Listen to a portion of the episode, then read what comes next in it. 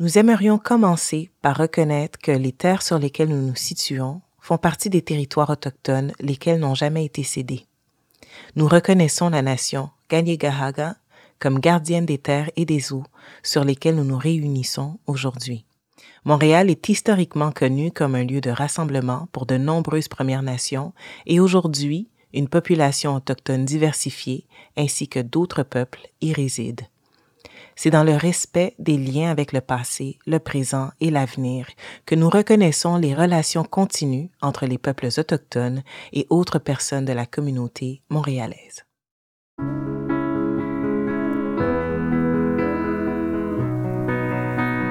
Bonjour. Dans le cadre de la Journée internationale contre l'homophobie et la transphobie, présentée par la Banque nationale, la Fondation Émergence met de l'avant une campagne de sensibilisation contre les violences subies par les personnes LGBTQ. Dans sa 20e édition, la campagne mettra en lumière l'espérance de vie des personnes LGBTQ, réduite en raison de ces violences subies. À chaque épisode, nous vous présentons une violence pour démontrer les différentes réalités qui s'y rattachent. Que chaque violence n'est pas seule et que les violences sont interconnectées. Nous avons voulu mettre en évidence chacune d'entre elles afin de dresser un portrait général de l'impact de ces violences. Mon nom est Cindy Duperval. Je suis une artiste, femme noire, fièrement lesbienne et heureuse d'avoir fait mon coming out il y a quelques années. Et aujourd'hui, la raison pour laquelle j'ai décidé de m'impliquer surtout dans cette campagne contre les violences, c'est que moi-même, j'ai vécu de la violence physique et psychologique et que c'est important pour moi de partager non seulement mon histoire, mais celle des gens qui aujourd'hui font toute la différence et qui se sont pris en main, qu'ils ont eu le courage de s'en sortir, mais c'est pas toujours le cas.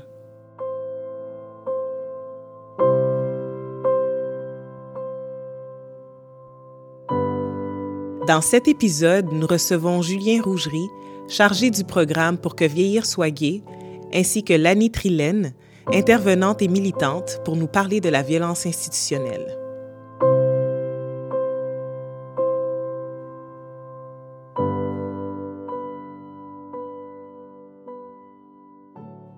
Donc, bonjour Julien, merci beaucoup d'être avec nous aujourd'hui. Tu viens nous parler du programme pour que vieillir soit gay. Quel est le programme? Alors bonjour, euh, bonjour Sandy. Euh, le programme Pour que Vieillir soit gay, c'est un programme qui va avoir 13 ans euh, cette année. C'est un programme qui est dédié à la sensibilisation des milieux et des services offerts aux aînés pour mieux y inclure la, diversité sexuelle et de genre. Et ça fait 13 ans, pourtant, ça fait pas longtemps qu'on en parle. Comment ça a évolué? Depuis les débuts quand même? Vous avez commencé par les institutions, j'imagine, et aujourd'hui, on en parle publiquement. Donc, quelle a été l'évolution du programme? Alors, dans les milieux aînés, l'évolution se fait quand même assez euh, lentement. On est sur des milieux qui restent en marge de la, société euh, en général. Mm-hmm. Euh, c'est sûr par rapport à mes prédécesseurs qui ont commencé il y a 13 ans le programme. Eux, la réaction des milieux, c'était Mais il n'y a pas de ça chez nous. Ouais. Ça, moi, je l'ai quasiment pas euh, entendu. Par contre, on est toujours face à la même, euh, un, même, le même déni finalement, où finalement on remet pas en cause le fait que ces personnes-là existent dans les milieux aînés. Euh, par contre, ce qui est difficile, c'est pour les milieux de reconnaître que si personne n'en parle jamais, ce qui est toujours le cas aujourd'hui au Québec en 2022, mhm. c'est peut-être qu'il y a quelque chose au niveau de l'institution, au niveau des milieux, qui sont perçus comme pas suffisamment sécuritaires par les personnes qui sont âgées et euh, LGBTQ+. Donc on souvent remet la cause sur les personnes âgées elles-mêmes. Mhm. Euh, c'est elles qui sont plus intolérantes que la moyenne parce qu'elles sont plus âgées. Donc ça, c'est de l'agisme. Oui. Alors que souvent, la responsabilité, elle vient plutôt des, des milieux. Oui, exactement. Donc, on parle, quand on parle du milieu, on parle de la structure, des gens du service. Donc, on, il y a beaucoup de différentes parties d'impliquer dans votre travail de sensibilisation.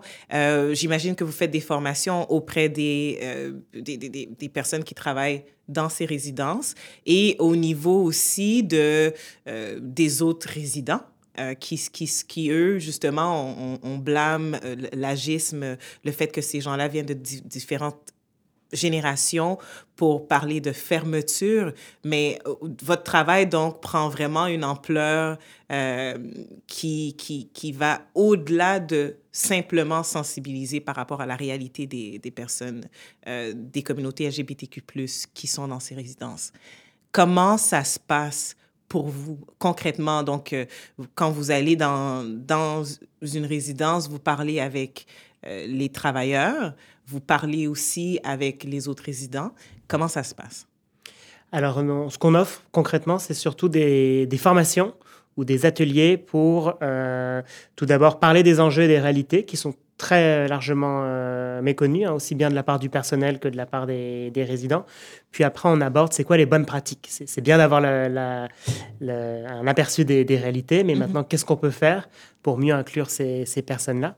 Et dans nos interventions, il y a toujours le témoignage d'une personne euh, âgée LGBTQ+, où là, on est plus sur la sensibilisation.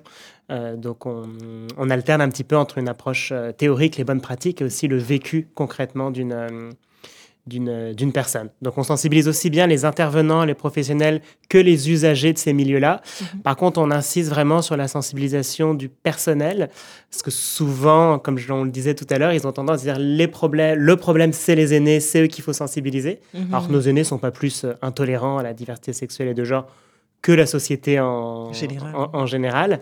Par contre, les milieux, les intervenants, eux, ils ont une responsabilité euh, d'inclure, de veiller à la bienveillance des personnes. Encore une fois, quand on me dit que personne n'a jamais euh, dit une fois euh, être LGBTQ+ dans une résidence, et que c'est la directrice qui me dit ça et qu'elle y œuvre depuis 30 ans, mm. c'est peut-être qu'il y a un problème au niveau de l'institution, au niveau de la culture, au niveau du personnel. On ne peut pas juste remettre ça sur euh, les épaules des, euh, des, résidents. On sort du placard lorsqu'on se sent en sécurité de le faire. Donc si les gens ne le font pas, c'est qu'ils ne se sentent pas en sécurité. Or, la sécurité, ça, ça vient de la... C'est la responsabilité oui. de, oh, ces milieux-là. Donc on sensibilise les intervenants en priorité. Et en plus, on est heureux de, de faire des ateliers avec, euh, auprès des résidents ou des, des usagers de ces milieux-là. Euh, alors déjà pour donner un petit peu de contexte, dans la quasi-totalité des résidences où on va, euh, à 99% des cas, le constat c'est que personne n'a jamais exprimé une fois être LGBTQ+. Hein, qu'on soit à Montréal ou en région, en 2022, c'est la situation euh, aujourd'hui. Donc c'est difficile d'avoir parfois des, témoignages de personnes qui sont retournées dans le placard parce qu'elles n'osent pas en parler, et on ne peut pas les, les, euh, forcer. les, identifier. Mhm. Par contre, ce qu'on remarque dans nos formations, euh, c'est que bah déjà, du côté du personnel, il arrive que des personnes sortent du placard pendant les, les formations.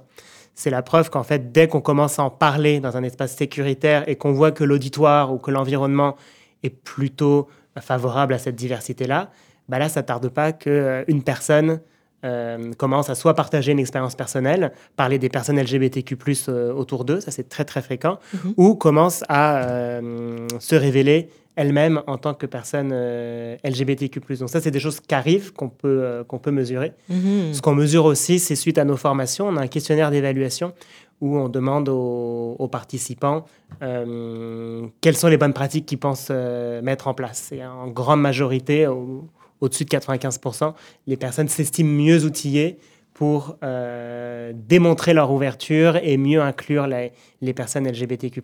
Wow. Donc, juste de simplement euh, briser le silence, euh, d'ouvrir justement la porte ou de dire, les, les, parler des personnes LGBTQ+, ça vient faire briser justement ces barrières, ces, ces murs où ce qu'on comme un peu dans l'armée quand il y, a, quelques années où ce qu'on pouvait si on n'en parle pas ça n'existe pas donc justement par vos interventions euh, on peut voir que on brise ce silence et on ouvre on crée un, un environnement propice à ce que les gens puissent être simplement LGBTQ+, à l'intérieur de ces résidences, ce qu'on n'en parlait pas. Donc, euh, est-ce qu'il y a d'autres programmes ou d'autres choses que vous faites en connexion justement pour commencer à ouvrir davantage? Euh, oui, en fait, ça fait 13 ans qu'on travaille donc sur la question des, aînés LGBTQ+, et on s'est vite aperçu que la question des proches aidants mmh. était un enjeu euh, très important pour ces personnes-là. Donc les proches aidants, hein, c'est toutes les personnes qui aident quelqu'un avec qui elles ont une relation affective. Elles accompagnent cette personne-là lorsqu'elle est en perte d'autonomie. Et souvent, chez euh, les personnes âgées LGBTQ, elles sont déconnectées de leur cellule familiale euh, d'origine. Donc, les personnes proches aidantes, pour elles, c'est souvent leurs amis. Or, les amis ne sont pas toujours reconnus en tant que proches aidants. On s'attend toujours à des liens euh, familiales ou des liens euh, euh, conjugaux. Mhm. Donc les, les, amis parfois ne se sentent pas légitimes. Et quelque chose qui est très vrai chez les aînés LGBTQ, mais dans les populations LGBTQ, il peut parfois avoir une réticence à fréquenter les services de la santé, les services sociaux. Donc lorsqu'on accompagne une personne aînée en perte d'autonomie, qu'on n'est pas à l'aise de dire qu'on est LGBTQ, ou que la personne l'est, ou qu'on est un couple, où là c'est encore plus visible, et qu'en plus on est amis et qu'on n'a pas forcément de lien formalisé avec cette personne-là, euh, ça crée beaucoup d'isolement et de difficultés pour les, les, proches aidants. Donc on a aussi un programme qui s'appelle Famille choisie, qui est un programme d'accompagnement et de soutien pour les, les personnes LGBTQ ⁇ qui sont proches aidantes. Bon, mais donc vous couvrez vraiment euh, tout ce qu'il faut pour justement faciliter le, le cheminement des personnes euh, âgées, des communautés LGBTQ+. Est-ce que euh, il y a le, sur le site de la Fondation Émergence, on peut trouver plus d'informations pour les gens qui, est-ce qu'ils peuvent s'inscrire peut-être à un programme de formation ou de bénévolat euh, justement euh, à travers le site? Absolument. Toutes nos formations, elles sont euh, disponibles sur demande ou il y a des formations publiques auxquelles on peut s'inscrire via notre site internet, fondationemergence.org. Et pour ce qui est du programme Famille Choisie, toutes nos activités de groupe sont euh, listées sur notre site internet, donc on peut s'y inscrire également. Super. Merci beaucoup, Julien Rougerie, chargé du programme Pour que vieillir soit gay, euh, surtout pour tout le travail que vous faites sur le terrain. Merci, Sandy. Merci.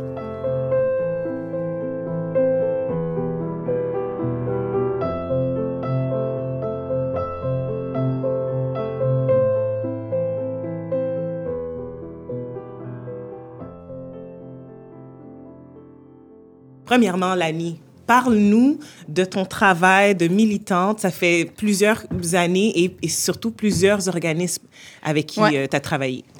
Euh, ben, bonjour tout le monde. Euh, merci de m'avoir invité. C'est toujours, toujours un plaisir, Sandy. alors, je suis dans le milieu depuis... Ouh, on va pas dire le nombre d'années. Hein? Euh, effectivement, donc j'ai travaillé dans plusieurs, plusieurs organismes et des organismes LGBTQ+. Donc j'ai commencé au CSL, donc Centre de solidarité lesbienne. Et puis en ce moment, je travaille à la coalition des familles LGBT+. Donc euh, violence institutionnelle. Hmm. Il y en a effectivement. Et dans, les, dans mes deux chapeaux, euh, j'ai dû faire face à quelques-unes, pas personnellement, mais le travail que je faisais. J'ai travaillé donc au Centre de solidarité lesbienne. Je faisais un travail, un gros travail avec euh, les euh, lesbiennes, translesbiennes qui demandaient leur statut de réfugié. Et je me suis rendu compte euh, que même avec le nouveau travail dans lequel je suis en ce moment, mm-hmm. les violences institutionnelles, on les retrouve beaucoup au niveau des personnes qui font un travail d'accès à la parentalité, donc euh, aussi euh, les cliniques de fertilité, euh, médecins, etc., les instituts. Et j'ai fait un travail aussi sur donc les personnes BIPOC, les familles, futurs parents BIPOC à travers la province du Québec et les personnes que j'ai rencontrées, encore une fois, on retrouve beaucoup aussi donc les personnes issues d'immigration, mm-hmm.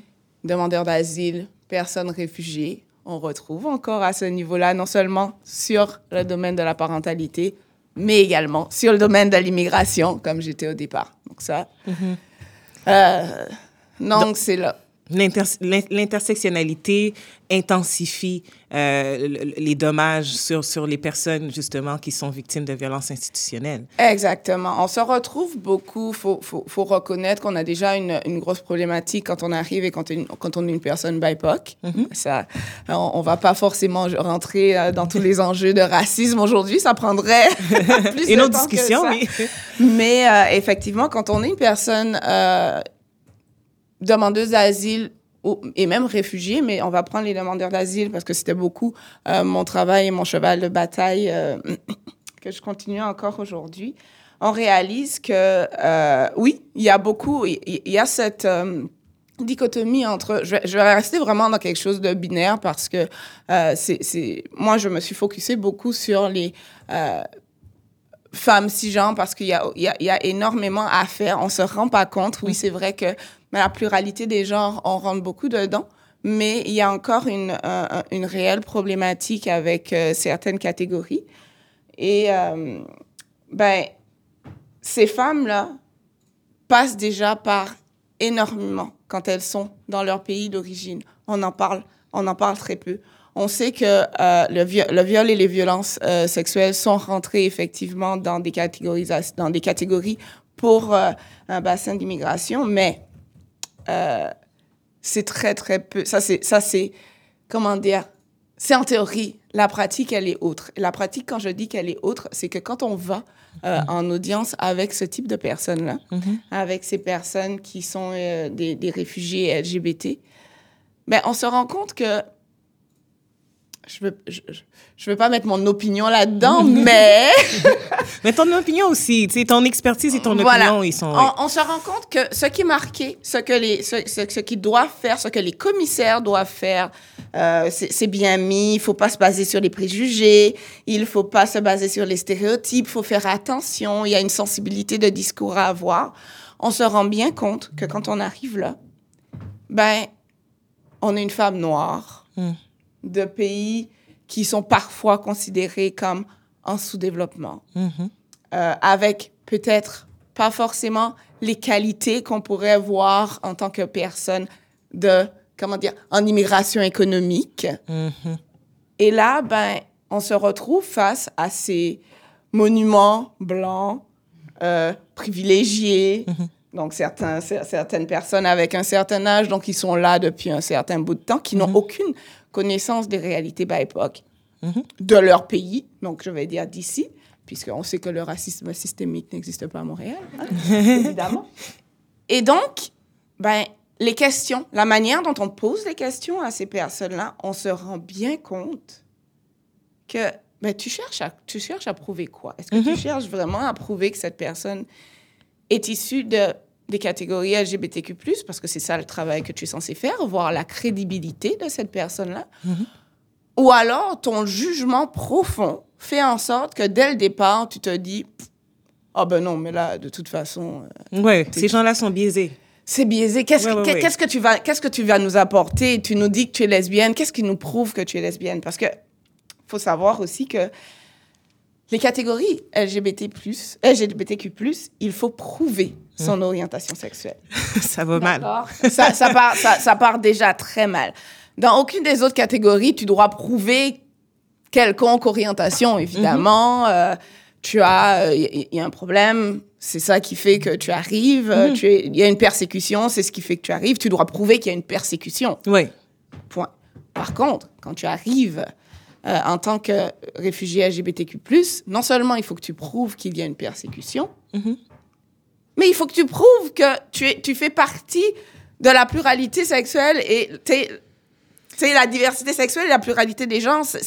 C'est complètement aberrant. Alors que dans les nouvelles, les nouvelles réglementations pour les commissaires, c'est justement dit que ça, ça fait partie de la sphère privée. Parfois, la parole de la personne. C'est assez. C'est la seule chose qui, qui, a comme preuve, puisqu'on s'entend que ces personnes-là, très souvent, vivent cachées, ne mhm. vont pas aller faire des photos. Toi, tu fais des selfies avec ta blonde euh, à Montréal, comme ça s'écrit, ou dans les régions du Québec ou du Canada, parce que tu as le droit. Ces personnes-là, parfois, ne connaissent même pas la date de fête de la personne avec laquelle elles sont mhm. depuis des années.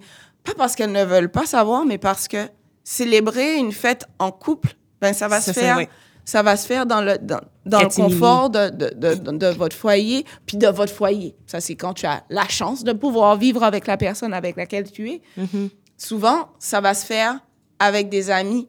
les amis, c'est qui? C'est un petit groupe de personnes. Il faut aussi faire attention dans ces amis-là qu'il n'y ait personne d'autre qu'il n'y ait personne d'autre qui soit invité. Mm-hmm. Donc, bien sûr, quand ces personnes arrivent ici et que c'est une question de vie de c'est une question de vie et de mort. Tu arrives devant des gens qui n'ont ben, aucune idée, puis parfois qui n'ont absolument pas envie de savoir. Je vais donner un exemple.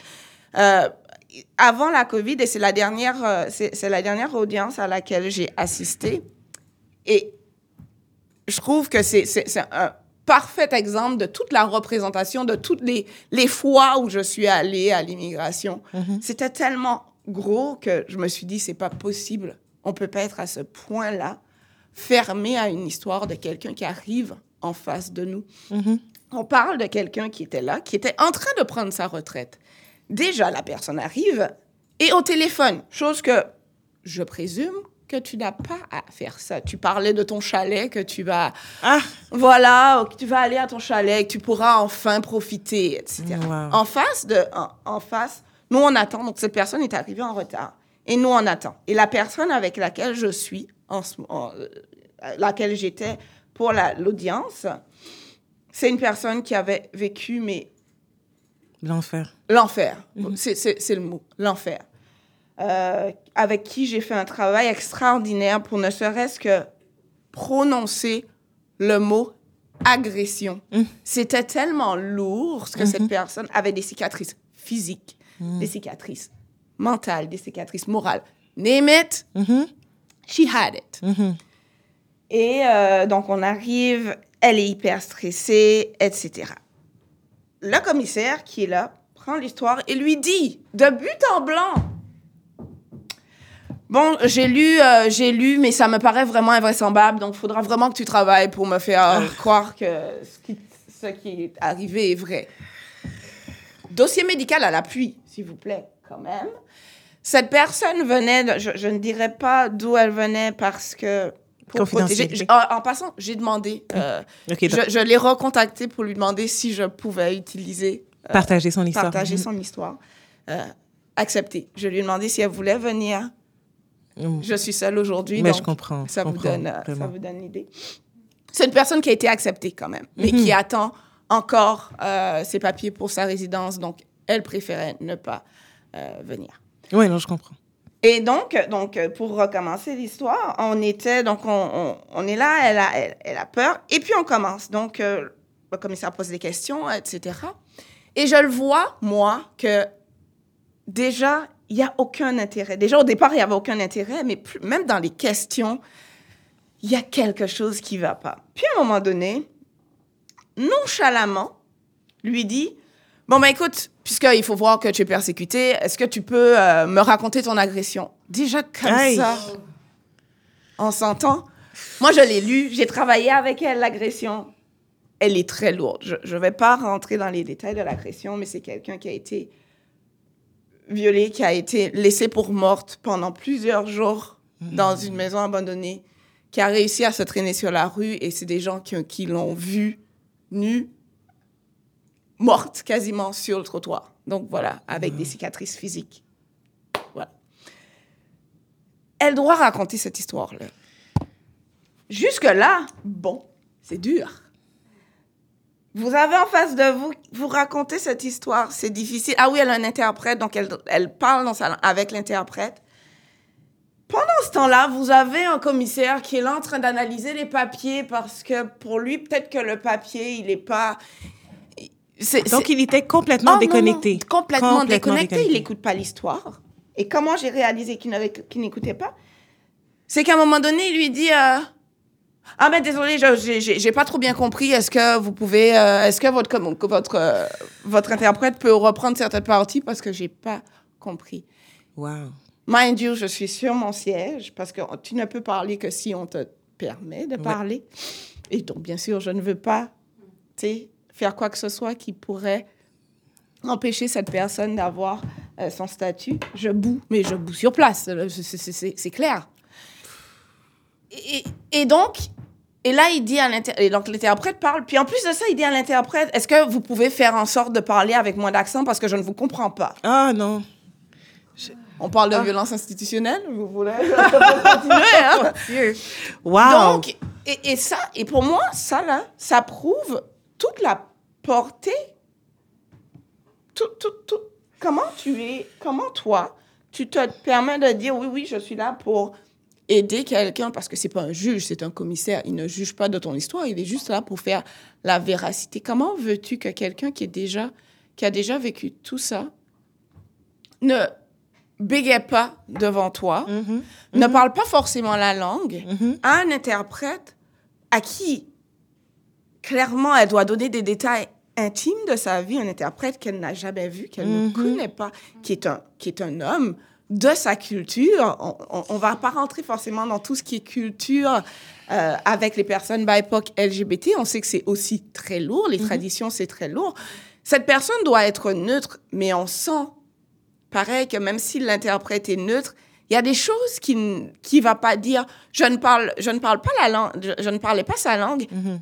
Mais j'entends ce que l'interprète donne. Puis j'ai travaillé assez pour savoir que certains mots que l'interprète va donner, va, il va le transformer parce que pour lui, c'est difficile de les dire. Pas difficile de les dire par rapport à l'agression, mais difficile parce que... Sa culture. Sa culture, c'est une ce n'est pas une personne LGBT et ça le dérange profondément ben de dire certains mots. Est-ce que je peux en vouloir à l'interprète à ce moment-là? Non, mais ça ne fait que renforcer, de renforcer cette violence qui est déjà là. Mm-hmm. Parce que même si l'interprète est neutre, il, doit faire un travail qu'il ne fait pas.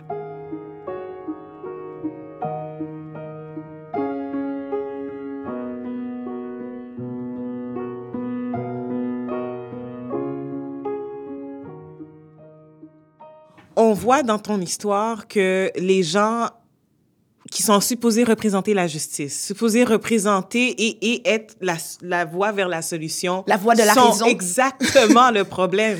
Ben, voilà, c'est le fondement même, c'est l'institution qui est problématique. Ben oui. L'institution est problématique. Et l'institution est faite de qui? De personnes L'institution est faite de personnes. Et quelle personne, quel type de personne, je vous laisse imaginer oh, quel type de personne.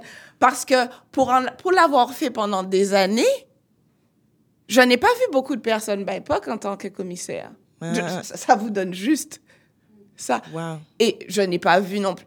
Bien sûr, ça ne s'écrit pas sur ça ne s'écrit pas sur le front des gens si les commissaires sont LGBTQ+ ou non. Mm-hmm. Mais malgré tout, ce sont des commissaires qui sont blancs, qui sont clairement d'un statut privilégié dans la vie, d'un certain âge aussi, avec une compréhension du monde qui n'est pas faite pour certaines personnes, mm.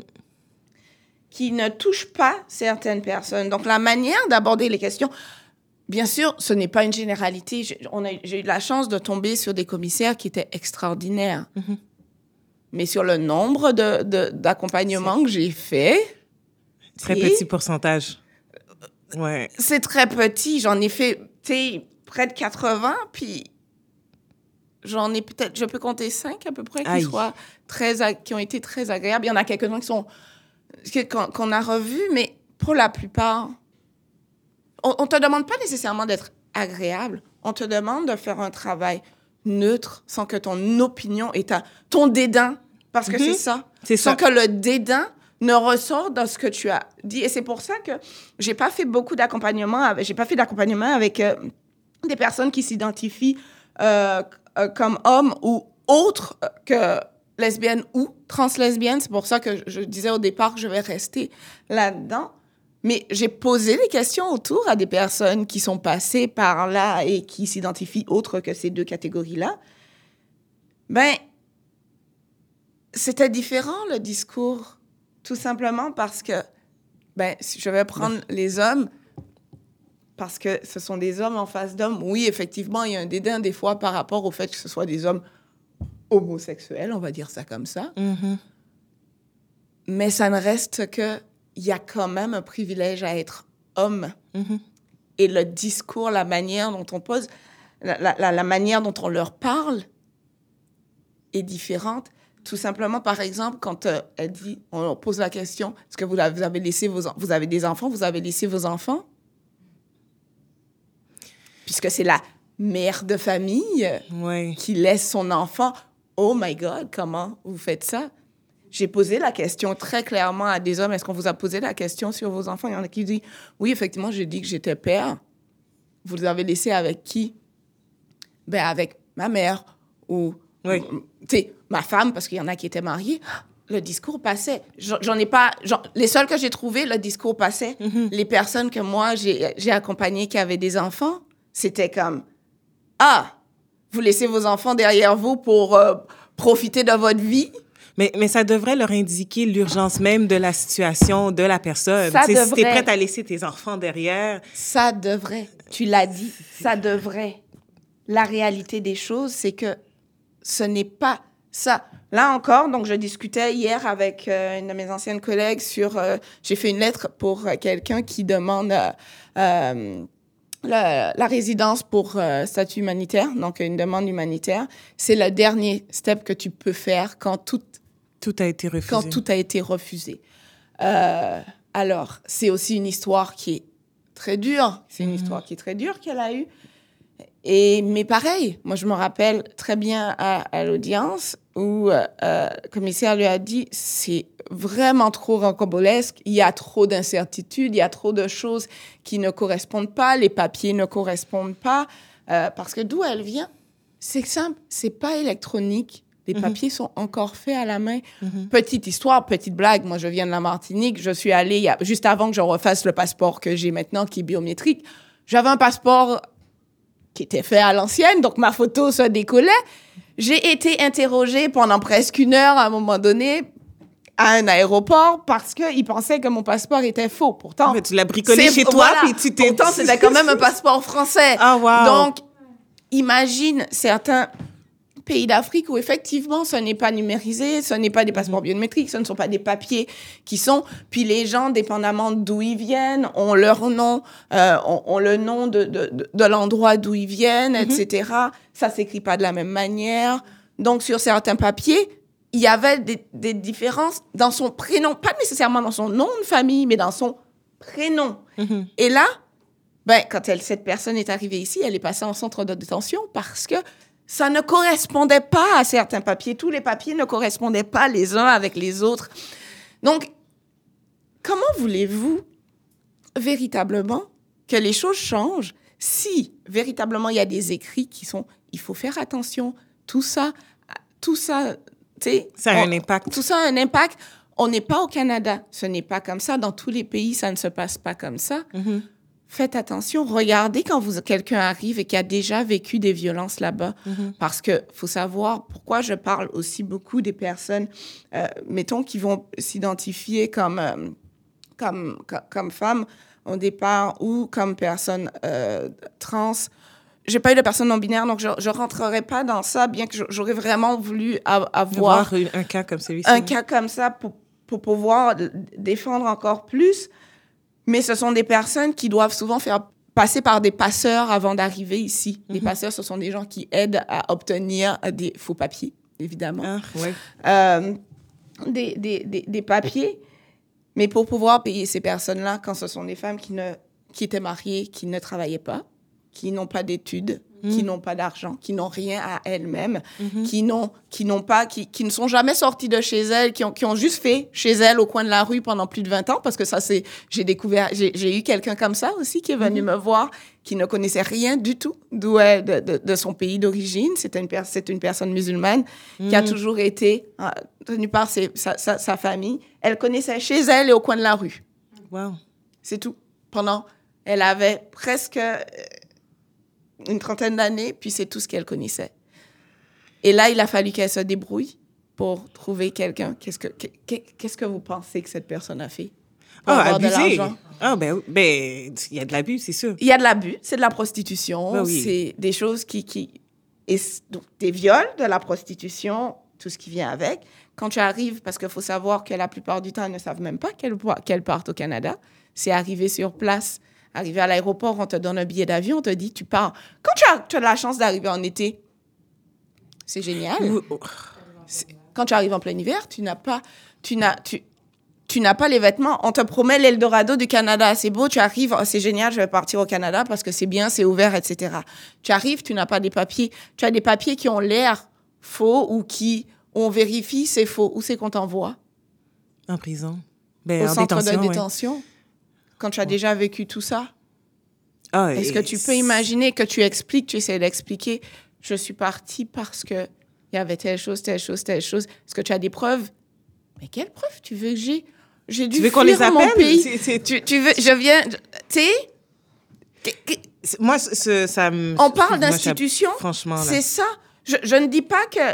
Je, je- je comprends que par le- les réglementations, ben, l'incohérence ou les choses, etc., doivent être, euh, pour les personnes LGBTQ+, doivent être prises comme n'importe quelle euh, demande, euh, demande d'asile où il faut faire attention, il y a une législation derrière. Mais je crois qu'il y a une sensibilité à avoir pour les personnes LGBTQ de S+, parce que dans, dans des endroits où tu viens, Mhm. on prend la carte d'ILGA, par exemple, où c'est l'organisme qui présente toutes les cartes avec les différents pays où il y a encore des restrictions pour les personnes LGBTQ+, à travers le monde. Donc, on voit les pays où il y a la prison, la peine de mort, etc. etc. Euh, on le sait pertinemment que dans ces pays-là, les lois condamnent les personnes de la. DSPG. On sait que ces pays-là.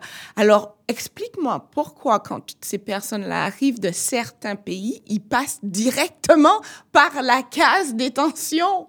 Oh, wow. Tu sais, si véritablement tu veux, on te dit ces personnes-là, cette personne-là est une personne, se dit personne LGBT. Trouvez quelque chose d'autre. Mettez-lui un bracelet. Non, j'ai pas envie qu'on lui mette un bracelet électronique, mais à la limite, trouvez quelque chose pour que cette personne ne se retrouve pas encore dans une Enfermé, prison oui, oui, oui. enfermée parce Ouais. que cette personne a dû vivre toute sa vie cachée. On découvre qu'elle est une personne LGBT, vit des fois des horreurs, Mhm. des horreurs inimaginables que on ne voit que dans les films d'horreur. Et encore, même là, je crois que même Wes Craven n'a pas imaginé quelque chose comme ça. J'ai lu des choses que je ne croyais pas humainement possibles. Ce sont des gens qui parfois ont été victimes d'abus, de viols et de viols atroces, de viols correctifs, collectifs et correctifs, Wow. organisés par la famille. Oui, oui, oui. Quand ils arrivent ici et qu'on leur dit, ben, sais, vous avez quoi comme attache ici? Ben, écoute, Mais, tu, tu veux quoi? Je viens, c'est c'est ma famille qui m'a mis dans cet état-là. Ouais.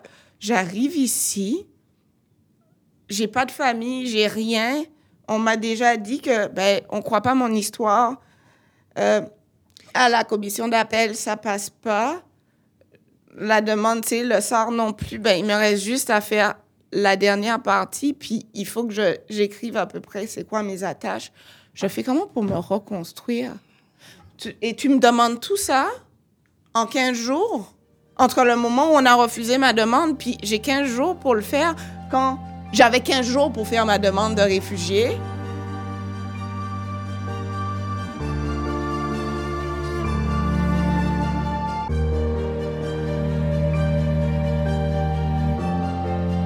mais il y a un grand manque d'humanité dans le système. Parce que, justement, où ces gens-là ont un manque d'éducation, de connaissances, de formation. Écoute, il y a tellement Ils de... ont tout ça.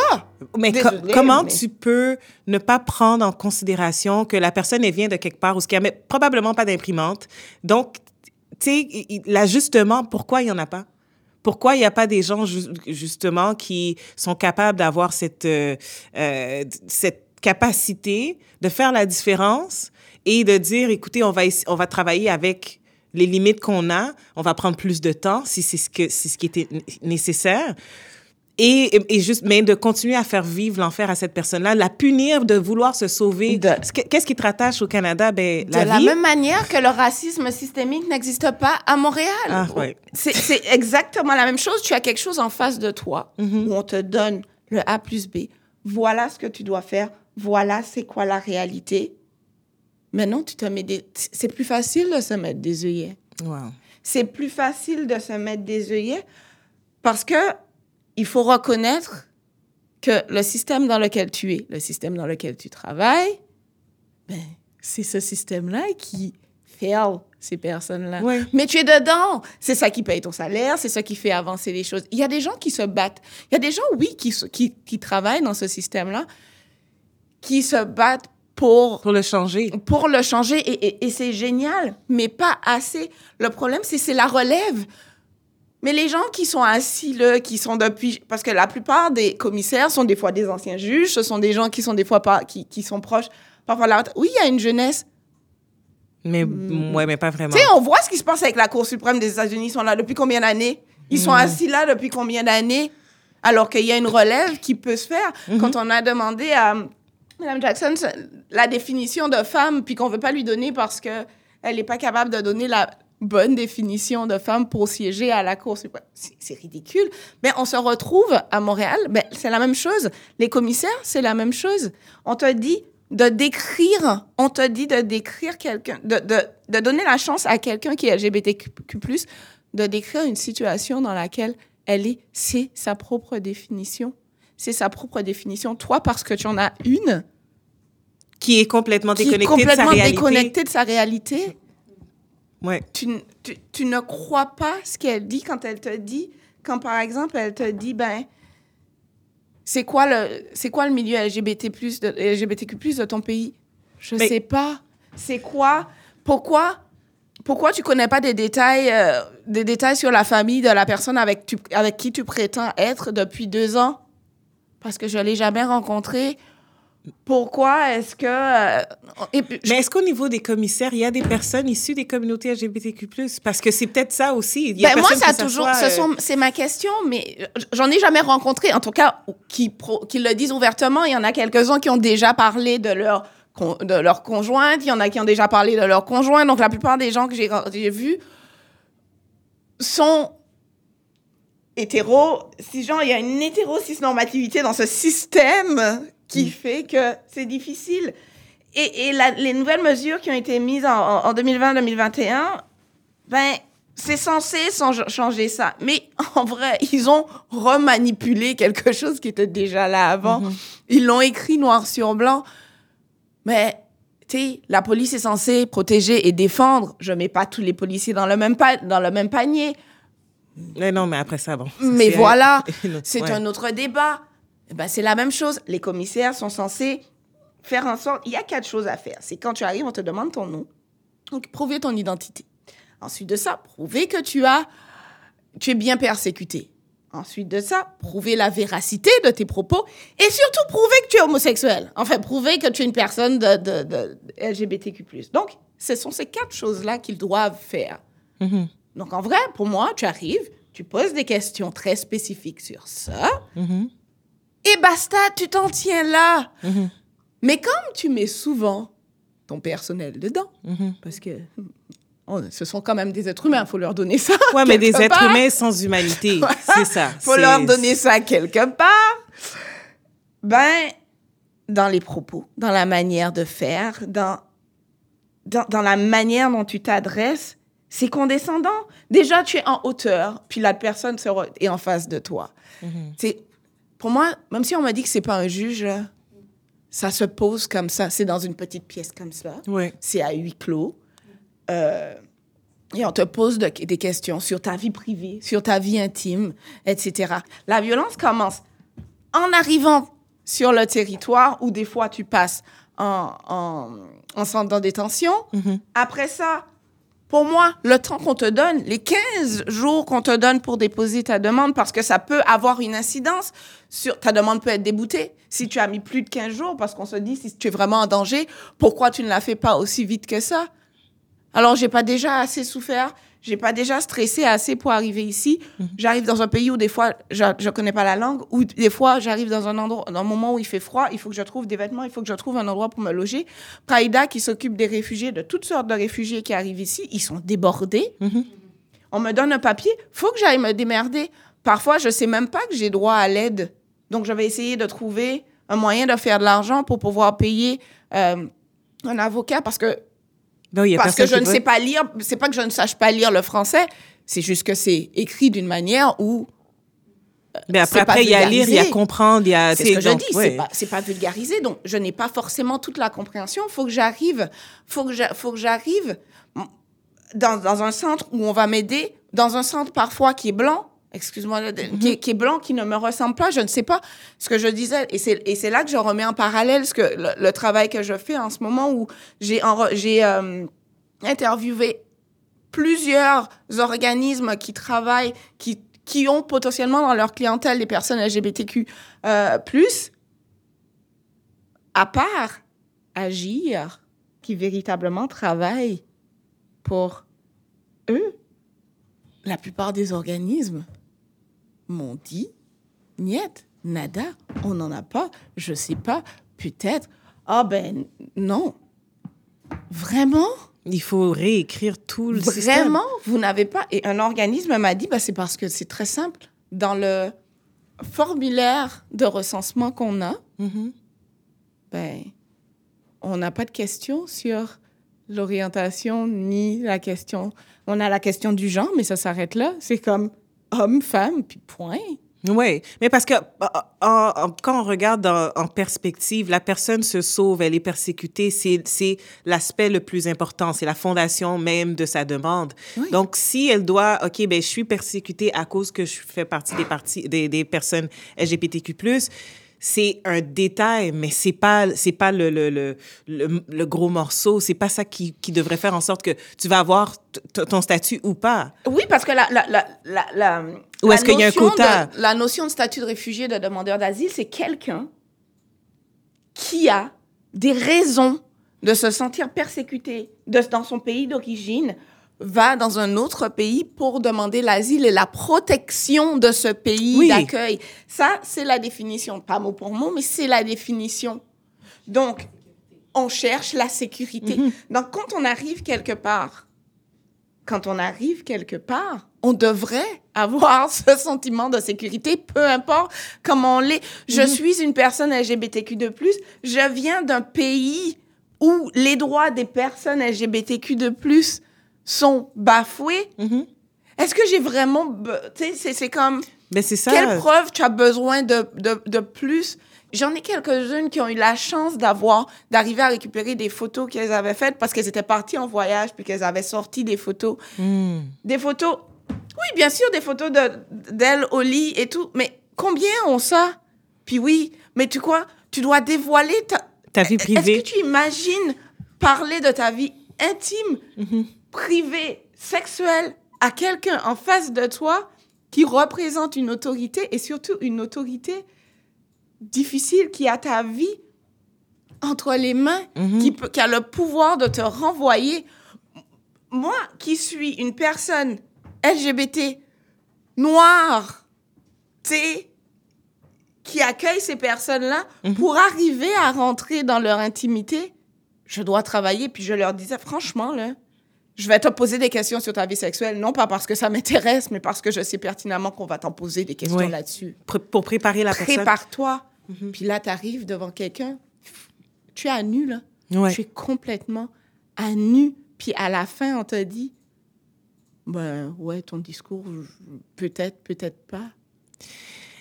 C'est, c'est, euh, écoute, je pense que tout, tout ce que tu viens de nous dire, ça apporte à réflexion. Euh, ça nous démontre que la violence institutionnelle, est, elle est beaucoup plus violente qu'on, qu'on, qu'on pense, qu'on sait. Et euh, ce qui est attri- ce qui m'attriste le plus, c'est que c'est qu'elle a été construite comme ça. Elle a été construite comme ça? Ouais. Écoute, euh, on va continuer la discussion, mais honnêtement, je pense que c'est, c'est, je m'attendais pas à ce que cet épisode-là soit autant de charges. Euh, c'est, c'est énorme. Je pense que c'est quelque chose qu'il faudrait étudier. Il faudrait étudier le système euh, présent pour le changer parce qu'il ne fonctionne pas. Non, ils le, ils le font. Il y, a, il y a un travail, je veux, il y a un travail, il y a un travail, mais le travail entre ce qui est écrit, ce qui est dit, ce qui doit, ce qui doit être fait, Mm. C'est là où se pose véritablement la balance et la problématique. Les gens savent qu'ils doivent faire ça. Ils doivent, je dois parler comme ça, je dois faire attention. Voilà, quand j'ai une personne LGBT, je connais, je suis, enfin, je prétends connaître les enjeux pour plusieurs personnes. Mais est-ce que véritablement ça m'intéresse d'appliquer quand j'ai travaillé comme ça pendant 20 ans, 30 ans? Ah. et que je serai à la retraite dans 5 ans et pff, Mais ça personne, devrait même pas avoir de, de, de répercussions, surtout sur les victimes qui sont déjà vulnérables. Mais euh, écoute, merci beaucoup, Lani. Euh, merci pour ta patience. J'ai juste passé quelques minutes à écouter ces histoires-là et je peux pas imaginer ce que ça fait de les vivre. Donc, euh, merci euh, pour ton travail. Ouais, ben surtout, je- veux prendre un, deux secondes pour remercier ces personnes-là Mhm. qui, euh, qui m'ont fait confiance aussi beaucoup pour les accompagner parce que j'ai peut-être une voix, moi, mais Mhm. elles ont tout. Elles ont tout, tout, tout derrière. Mm-hmm. Et euh, sans elles, j'aurais peut-être pas connu ça non plus. Je serais comme beaucoup de personnes. Donc, un grand merci à ces personnes-là. Merci beaucoup à ces personnes qui m'ont permis de donner aussi euh, un bout de leur histoire aujourd'hui. Merci vraiment. Et s'il y a des personnes qui entendent puis qui veulent faire plus, mm-hmm. allez-y parce que je crois que on a besoin de, on a besoin de vous pour le changement, pas juste au niveau de ce qui est écrit sur le gouvernement du Canada. Mm-hmm. Mais si vous connaissez des commissaires de près, travaillez-les au corps. Merci. Quand on parle d'institutions, on ne peut pas ignorer le rôle des écoles dans la sensibilisation. Et on ne peut pas vraiment passer à côté d'une nouvelle qui nous a choqués, une loi que vous connaissez peut-être comme Don't Say Gay ou officiellement House Bill 1557. Le texte de la loi qu'a signé le lundi 21 mars le gouverneur républicain de Floride, Ron DeSantis, a été voté au Sénat de l'État en début mars et cette loi interdit aux enseignants d'évoquer l'orientation sexuelle ou l'identité de genre devant leurs élèves. Le texte devrait rentrer en vigueur à partir de juillet 2022 et s'applique de la maternelle jusqu'aux élèves de 8 à 9 ans, donc au primaire. Précisément, il indique qu'un professeur ne peut pas encourager la discussion sur l'orientation sexuelle ou l'identité de genre, ou d'une manière qui ne soit pas adaptée à l'âge ou au développement des élèves.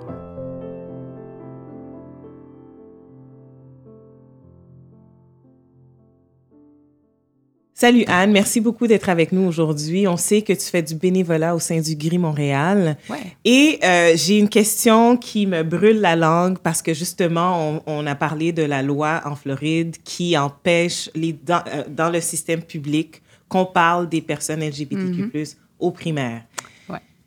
Je sais que je me suis fait poser la question, mais au Québec, c'est mieux et tout, mais, mais comment, premièrement, dans, dans mon premier, premier, le premier volet de ma question, Comment ça se passe ici en vrai? en vrai dans les écoles. Euh, c'est pas tout noir ou blanc. Hein. C'est pas euh, tout est beau euh, d'un côté puis c'est l'enfer ailleurs. Là, c'est jamais simple comme ça.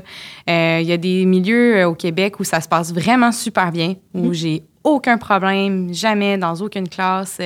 Il y a des écoles où on sait que ça va super bien aller. Il y a des écoles où on sait que c'est plus difficile. Puis c'est pas une question de ah, en région, euh, mon Dieu, que c'est difficile. Puis à Montréal, mon Dieu, qu'on est ouvert, ouvert d'esprit. C'est vraiment pas simple comme ça. Mm-hmm. Euh, ça varie énormément. Fait que je pourrais, je serais pas prête à dire qu'au Québec, c'est acquis, tout va bien, tout est parfait, tout est euh, merveilleux. On vit dans un monde de licorne. mais c'est vrai, c'est vrai qu'on est on a beaucoup de chance comparé ailleurs. Ben oui, on, le voit. si on se compare, on, on, se console, comme on dit. Ouais. Mais on, une chose qui fait peur, c'est que si on est capable de faire des lois comme ça, c'est pas si loin que ça. Comment ça va impacter le système éventuellement? Hmm. Déjà qu'il y a encore du travail à faire. Est-ce que, euh, tu sais, est-ce qu'il y a eu des cas, on parle justement, c'est pas noir et blanc, où ce que on se dit, cette école-là, il y a du travail à faire au niveau de l'éducation euh, des, des, des, professionnels, des professeurs, ou, euh, tu sais, on parle de la direction. À quel niveau, comparé au, ce que c'est, ce que c'est vraiment les jeunes? Mm-hmm. Donc, selon ton expérience. Le rôle de l'école est majeur, ça c'est clair. Le rôle du personnel l'est encore plus. Euh, le personnel a le dos large hein, ces temps-ci, on l'entend beaucoup. Euh, c'est rendu que l'éducation des enfants euh, dépend d'eux quasiment à 100 mm-hmm. Il y a comme un dédouanement des, parents aussi. Donc, on dirait qu'on met beaucoup dans la cour des enseignants, enseignantes, du personnel enseignant, puis des, des orthopédagogues et, et compagnie. Mais une fois que ça c'est dit, il y a aussi un minimum, je pense, qui devrait leur appartenir au personnel euh, dans les écoles. Mhm. Ça, c'est vraiment mon opinion euh, à moi, euh, c'est-à-dire que le milieu devrait être sécuritaire pour les jeunes et pour les membres du personnel. Sécuritaire au minimum. je vais donner un exemple qui m'est arrivé justement au GRI. où j'ai été invitée par, par, par, le GRI avec un co-intervenant à aller faire une intervention dans une, une activité qu'une élève avait organisée donc projet intégrateur, secondaire 4, Elle mmh. est toute excitée. Elle a fait une exposition avec des œuvres d'art, euh, des photos euh, de, de, de, la communauté LGBTQ+. Elle est super contente. Ça, c'est sa fin d'année, puis euh, elle veut faire un petit peu de publicité pour expliquer son exposition. Puis elle dit, ben, en même temps, j'invite le gris. Ils vont pouvoir répondre aux questions de, mes camarades de classe. Mm-hmm. Bien, finalement, l'école a refusé systématiquement qu'elle fasse de la publicité pour son exposition en disant que euh, c'était de la propagande. Euh, puis qu'on ne pouvait pas faire ça, on ne pouvait pas parler euh, des réalités comme ça dans les haut-parleurs de l'école, même si on s'entend que ben, il y en a des jeunes qui, dans cette école-là qui ça parle, évidemment. Wow. puis même des membres du personnel. Donc finalement. Non, parce que tout le monde va devenir LGBTQ, attention. Oui, plus tu l'entends, plus tu as des chances de le devenir. Tu sais. Donc, ça a été quand même un peu euh, marquant pour elle. Ça a été super difficile. Fait qu'on est arrivé, mon co-intervenant et moi, devant une jeune fille en larmes euh, qui mhm. disait ben là, ils m'ont interdit, nan, nan, nan. Fait que nous autres, on se vire de bord. OK, go, on s'en va dans le corridor, on va parler avec du monde. Il y a une exposition super cool ce midi, viens voir. Nan, nan. sa, classe était remplie de monde qui sont venus, mais c'est de voir à quel point l'école met des bâtons dans les roues des, sais, dans cette situation-là pour dire ben écoute, je veux pas que ça se passe dans les murs de mon école. Guess what? Ça va se passer pareil. Ben oui et, il faut que ça se passe là parce que c'est ça l'éducation. Oui. La, la, désinformation, elle, elle, elle, elle, a beaucoup d'impact, surtout pour, pour le cheminement des personnes LGBTQ+. Donc, si à l'école, on peut leur donner les bons outils, les bonnes références, mm-hmm. c'est tellement essentiel. Puis de voir justement que cette résistance-là vient de la tête. Complètement. L'affaire avec euh, Don't Say Gay, le, fameux bill qui a été adopté, euh, ben, voté en fait, pas encore adopté, mais c'est une question de temps, là, euh, ça vient d'arriver, ça fait à peine un mois. L'affaire avec ça, c'est qu'on dirait que les, législateurs, ils comprennent pas que même si tu veux empêcher que ça se discute, ça va se discuter mm-hmm. pareil. Mm-hmm. Puis le problème, c'est que si tu donnes pas une information qui, qui est bien présentée, qui est structurée, qui est, qui est safe à, mm-hmm. à, tes jeunes, ils vont aller la chercher autrement. Puis là, c'est quelle information qui va arriver? De la même façon que tu peux mettre tous les pare du monde sur ton Internet, si ton kid, il veut voir de la pornographie, il va trouver une façon. Ben oui, ben oui. Euh, tu sais, c'est de la même façon un peu qu'on dit, regarde, euh, on, veut rendre l'information qui, qui, soit, qui soit bien présentée, qui soit euh, factuelle, que, les jeunes aient ce qu'il faut pour se développer, pour se questionner sur leur identité. Mm-hmm. On peut-tu contrôler un petit peu comment ça va leur arriver plutôt que d'essayer d'empêcher que ça se passe? Mais, ça. mais ça, est-ce que c'est légal pour, pour l'école de justement dire non, on veut pas que vous parlez de, d'une réalité qui, qui est très, très actuelle? euh, comment, est-ce qu'il y a des recours? Est-ce que, est-ce que c'était une école privée? Parce qu'au public, euh, il me semble qu'ils n'ont pas nécessairement le droit légal de, d'empêcher justement l'expression. J'avoue que, tu sais, je suis pas une spécialiste de tout ce qui est, légifération et toutes les lois. Je mhm. euh, ne je sais pas comment ça peut s'appliquer concrètement. Je sais que, euh, les écoles ont, la possibilité d'instaurer leurs propres règles, en mhm. particulier euh, quand c'est des, quelque chose qui est très spécifique. Là, de dire, ben, telle activité n'aura pas lieu. une école n'est pas obligée de faire venir le gris. C'est vraiment... Une école peut dire, moi, je, trouve ça important que dans mes classes, ça se discute, que les, les gens aient des modèles positifs. Parfait, je fais venir le gris. Mhm. Versus, je fais pas venir le gris, moi, ça m'intéresse pas, je veux rien savoir. Je veux pas que mes classes soient euh, exposées, entre guillemets, radiophoniques à ça. Mhm. Euh, mais tu sais, de dire, est-ce que c'est légal, est-ce que c'est pas légal? On va le savoir un peu avec toutes les questions d'éducation à la sexualité hein, qu'on a entendu parler au Québec. C'est peut-être ce qui se rapproche le plus du Don't Say Gay Bill au Québec, quand il y a eu des levées de boucliers massives de on peut pas parler de, sexualité avec nos jeunes dans les classes, c'est la, responsabilité des familles d'aborder ces sujets-là. Euh, fait on a vu un petit peu la même chose récemment. Là. Donc, donc, ben, ben, donc le travail, il est, il est, il, est, euh, il va être important mais on réalise qu'il y a, y a un inconfort de parler de sexualité, point. Complètement. Et, et pourtant, c'est la chose la plus naturelle, la plus fondamentale, de, la seule chose qu'on a probablement tous en commun. Oui, on est né comme ça. C'est ça, tu sais, je, je, vais, je vais, tu vas m'apprendre tout sur la, la, la, biologie, la physique, mais tu veux pas m'apprendre comment mon corps fonctionne. Ça, moi, ça me... Mm-hmm. Wow! Euh, écoute, plus on écoute ces histoires-là, puis c'est justement, on parle de violence institutionnelle. Peut-être qu'au début, les gens doivent penser, ben là, ça doit pas être si pire que ça, mais justement, ça a un impact parce que ces jeunes-là ont pas de repères et euh, ils vont justement aller chercher leur information à des endroits qui sont plus plus dangereux que que, que d'autres. Euh, et, une chose, un aspect de l'important de l'éducation, c'est justement euh, au, niveau de l'intimidation, euh, au niveau des violences physiques et psychologiques qui vont se faire par, par rapport à leur, les autres collègues de classe mm-hmm. ou les professeurs ou même la direction. Ouais. Donc, ce grand manque-là, ça va faire en sorte que, ben, en fait, on ne crée pas d'espace sécuritaire du Exactement. tout. Que même, parce que ça, ces jeunes-là, c'est la société. Oui. donc, on, on, dit, ben, on va pas vous sécuriser au niveau sexuel. Mm-hmm. Arrangez-vous. Ah, ou euh, demandez à vos parents. oui, puis les parents voudront rien savoir.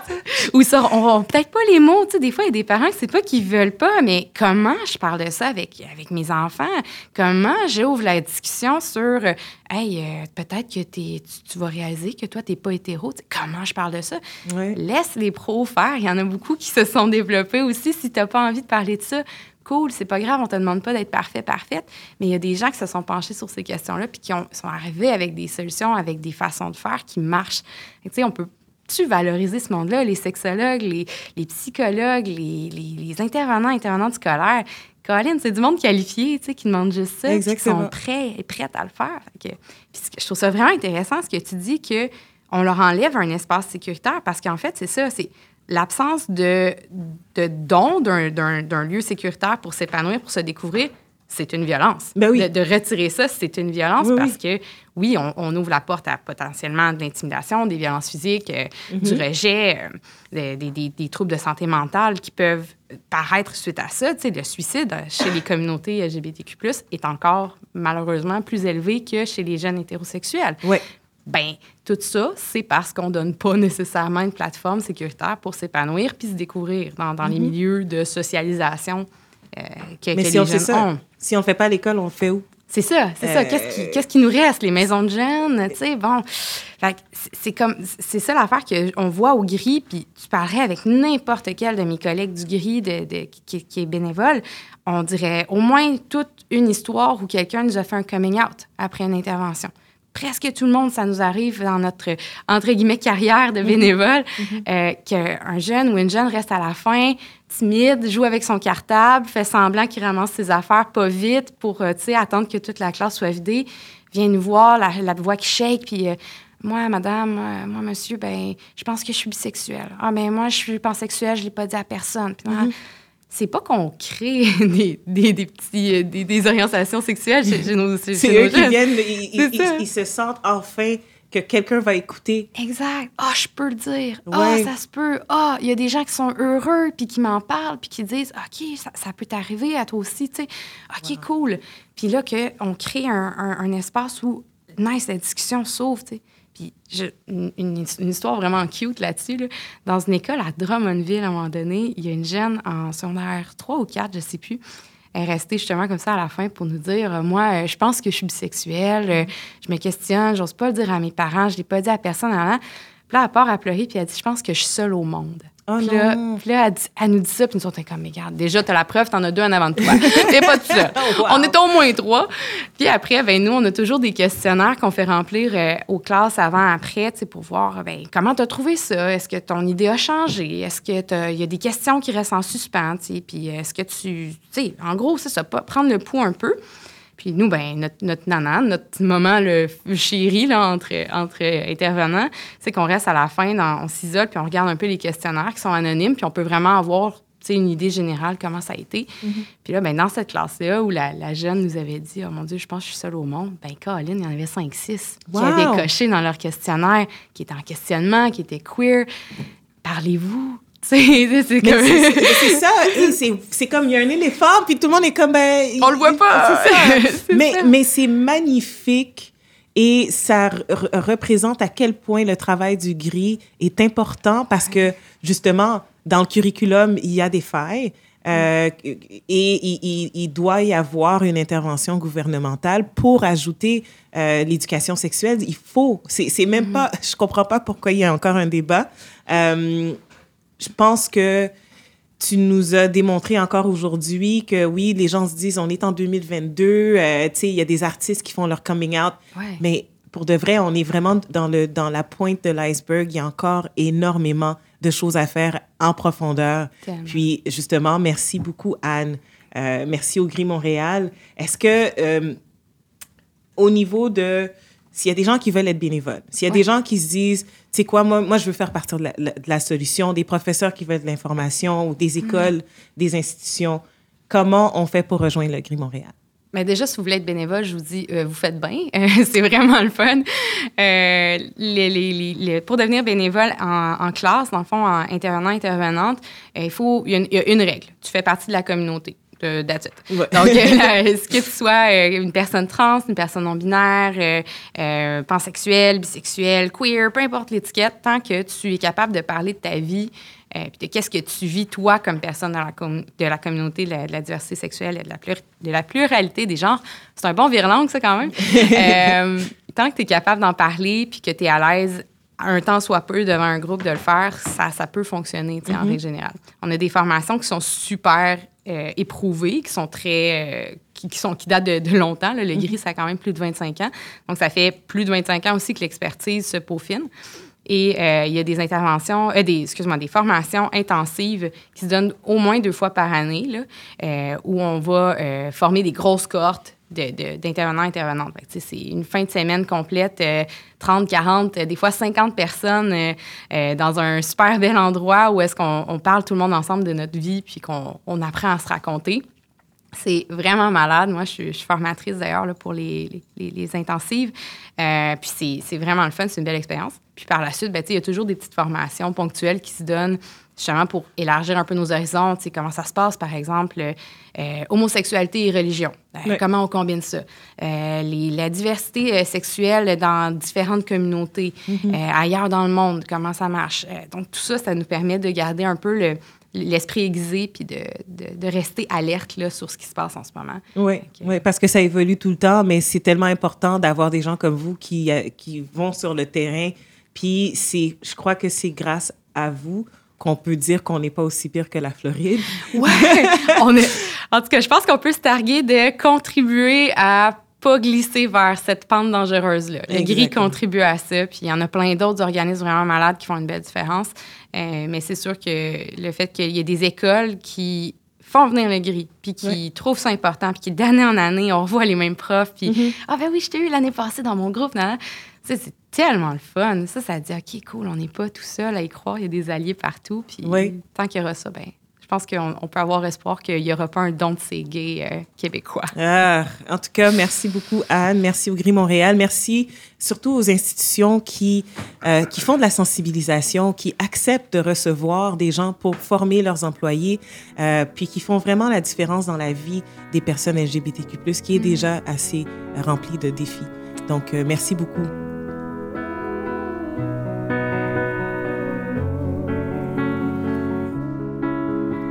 Ce balado est produit par la Fondation Émergence dans le cadre de la Journée internationale contre l'homophobie et la transphobie, présentée par la Banque nationale.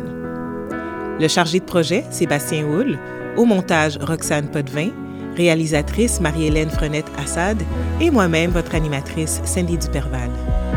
Pour plus de nouvelles, continuez à suivre la Fondation Émergence sur les réseaux sociaux ou sur le site fondationémergence.org.